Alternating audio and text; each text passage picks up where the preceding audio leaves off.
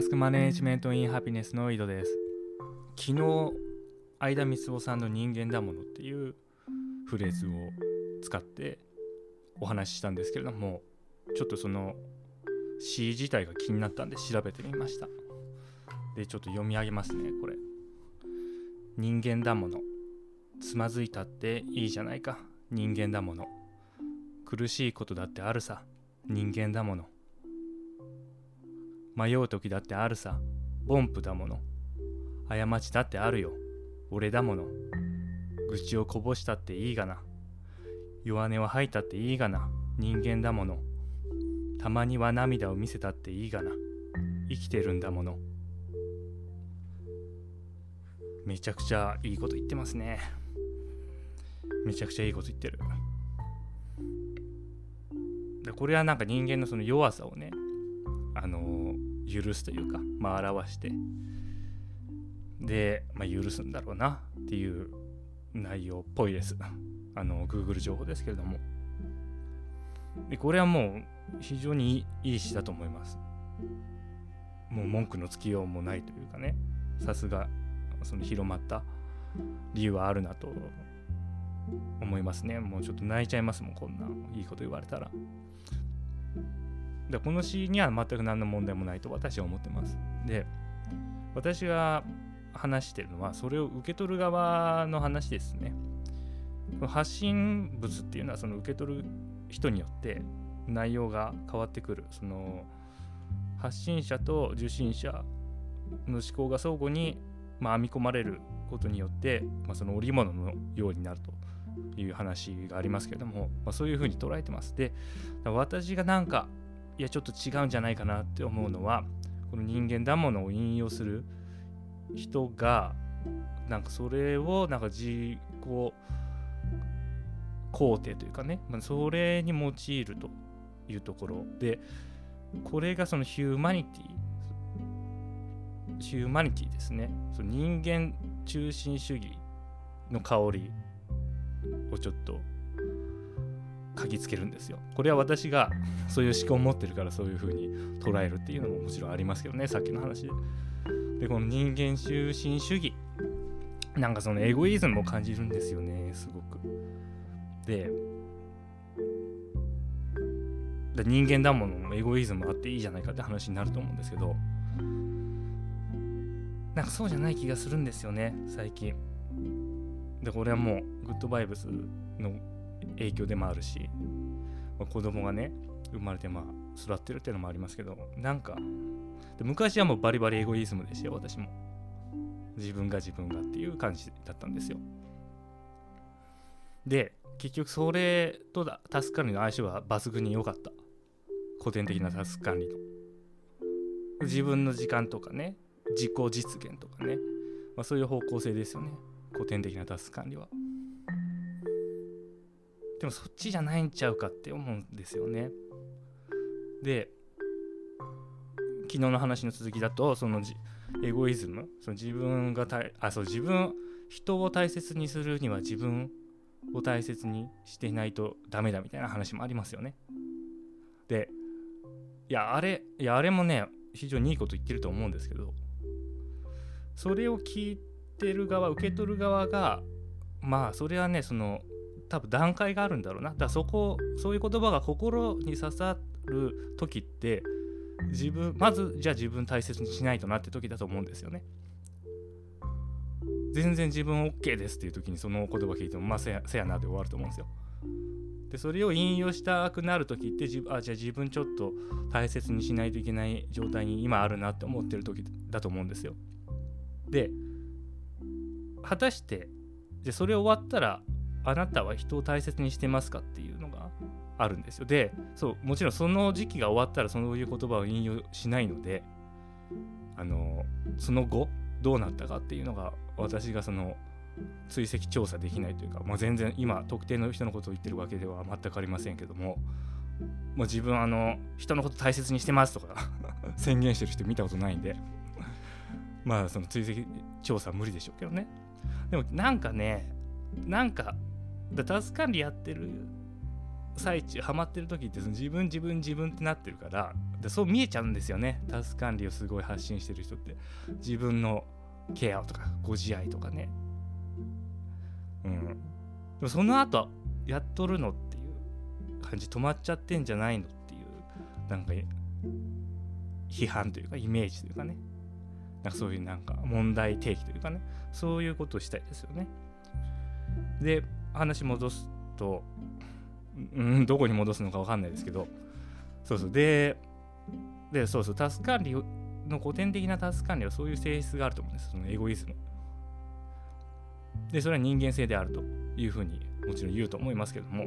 人間だからも気分落ち込んだりするしそれをリカバリーする必要はあるじゃないかっていうことだと思うんですけど。だそこに一石を投じたのがグッドバイブスだと思いますね。グッドバイブスの一つに心は傷つかないっていうのがあるんですよ。ものじゃないから。でこれね非常にそのタスク管的に都合がいいというかもちろんそのそういうことを思ってあの倉園さんは言ってそういうこと言ってるんじゃないと思いますけどで心傷つかないんだったらケアする必要ないやんと。落ち込むこともないし。あそれだったらその分タスク2時間使えるよね。でこれを言い換えるとうんタスク実行資源自分がタスクを実行するための資源の管理の時間っていうどちらかというと自分のための時間になるんですよ。それは間接的にタスク実行資源を蓄えたことによりタスクが実行できて人にそのタスクを完了した影響がいくっていうもちろんその流れはありますけれどもそのまあ上流工程になりますよね。でその時間を省略していきなりその、まあ、製造作る、まあ、タスクを完了させるっていうところに時間を多く避けると。でこれは人自分じゃなくて他者に対して何か影響を与えることに時間を使えるっていうとこですね。だ自分ではなく他者。でこれ倉園さんが使うワードで、まあ、愛っていう言葉ありますよね。で愛っていうのは、まあ、自分へもそうですけども、まあ、他者へもそう愛を向けると。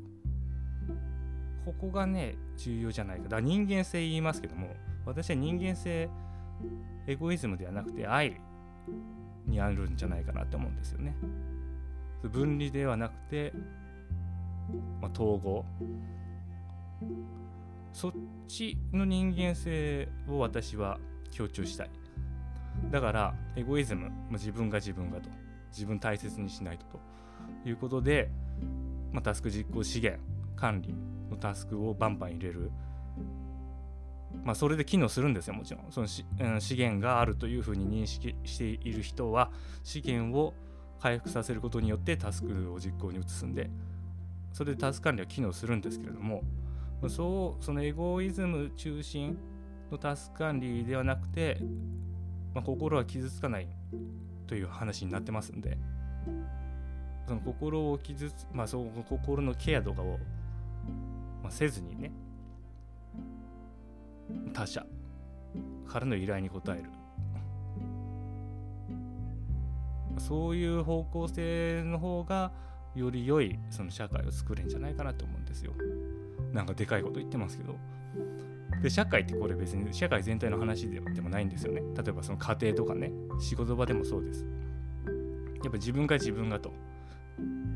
あの自分のタスクのために他者との関係性を断ったり分離したりなドリームキラーだとか言ってあの拒絶したりそういうことをしているとそこを今いる自分の立ち位置の周りの環境が良くなくなる。悪くなる。空気が悪くなる。でそれが結局回り回って自分に影響を及ぼす。こういうことって絶対あると思うんですよ。でそれを避ける。ことにより。でだ結局そういうのが自己実現につながると思いますしあこれ思い出した。あの昔あの予備校の先生がその社会を変えるためにはその力をつけなければいけないとかいうことを言っててあそうやなって言って高校生の時は思ってたんですけども。だから今の個人主義の社会だと、ま、自分の力をつけるためにエゴイスト、ま、エゴイズムのタスク管理が重宝されてで、まあ、どんどんその力をつけていくことになるっていうことだと思うんですけど。でもそうなるとそのエゴイズムのタスク管理ではないタスク管理その他者に対して、まあ、与えるですよね。与えるタスク管理はそうするとその自分の力につながらないのかと。自分が力をつけることにつながらないのかっていうとそうじゃないと思うんですよね。さっき言ったようにその周りの環境によって周りに背中を押してもらう形もしくは協力してもらう形で自分の力これが養われる。そういう構造も全然あると思うんですよね。だから二律背反ではないと思うんですよ。その例えば、えー、心は傷つかないとか非人間的だと。もっと情緒豊かであると人間は。だからそれを否定する、うん、手法は、うん、非人間的であると、まあ、そう思う人もいるかもしれないですけども、まあ、そうとは別に逆の反論もできるわけですよねその人に与えないという行為態度それ非人間的であると人間はその共同体で生きてるわけだだからみんなで助け合って生きていくべきだという話もできるわけですよね。だまあどっちが正しいとかないと思うんですよその、うん、スタイルというかね。であと結局目指すものにもよりますしね例えば私あの今試験勉強してるんですけどそうするともうその試験勉強にリソースを集中せざるを得ないですですよね。グッドバイブスだとその時間というものは存在しないという話になってるんでそんなことしなくてもいいと思うんですけども試験日はありますんで次の。でそれに向かってそのリソースを私は集中させます。グッドバイブスだといやそんなことする必要ないっていう話になると思うんですけどいや試験日3月にあるしっていう私は思ってるんで、まあ、そこら辺はまだあの私がちゃんとグッドバイブスを実践できてない部分でありますよね一つ。そうなんですよね。で、ああと、まず、ああと自己実現ね。自己実現もありますよね。これね、自己実現のために自分をケアしてリソース、うん、自分に集中させる。まあ、これは一つの道だと思うんですよね。でもそれって結局その実行が実現されない限り幸せではないっていう世界観になりますね。でそこを自己実現というのは人に与えることであると人に与えながら生きていくことであるっていうことにすると都合のいいことにもう今からできるわけですよ。もう今日から。だもう今日自己実現するわけですよ。でそうすると幸せな状態になると。でなおかつ周りもハッピーになると。あこの人を与えてくれると。でそうするとあじゃあ私も何か与えようかなと。いう好循環が発生すると。そうすると生きてる世界。ここが、まあ、幸せなグッドバイブスという平安な世界になる。このロジックですね。これ逆をまあ普通いくんですよね。自己実現。自分がなんかミッションビジョン目標夢これがありますと。でそれに関係ないものは全部切り捨てます分離しますと。いうことで、まあ、突っ走るわけですよね。でストーリーを描く。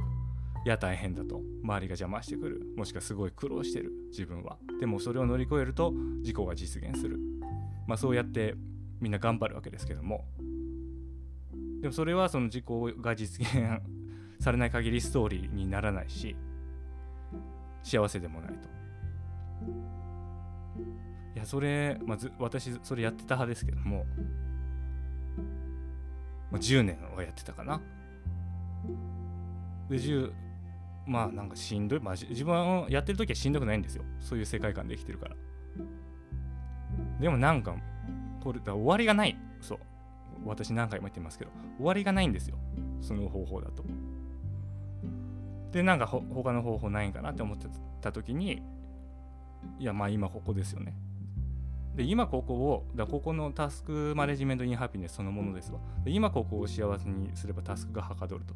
でそれは結果的におそらくその何かも目指してるもののあの入手もしくはその実現につながると思うんですよ。これめちゃくちゃコスパいいですよね。都合いいですよね。今幸せすでに。で幸せなおかげでタスク実行資源管理をする必要がない。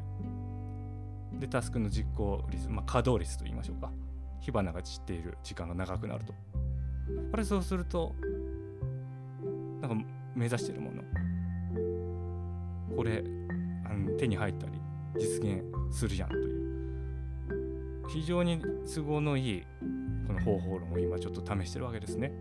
だそれがまあどうなるかはまあこのポッドキャストを追っていただければわかると思いますんでこれからもよろしくお願いします。はいということで今日はこの辺で。良いタス完了。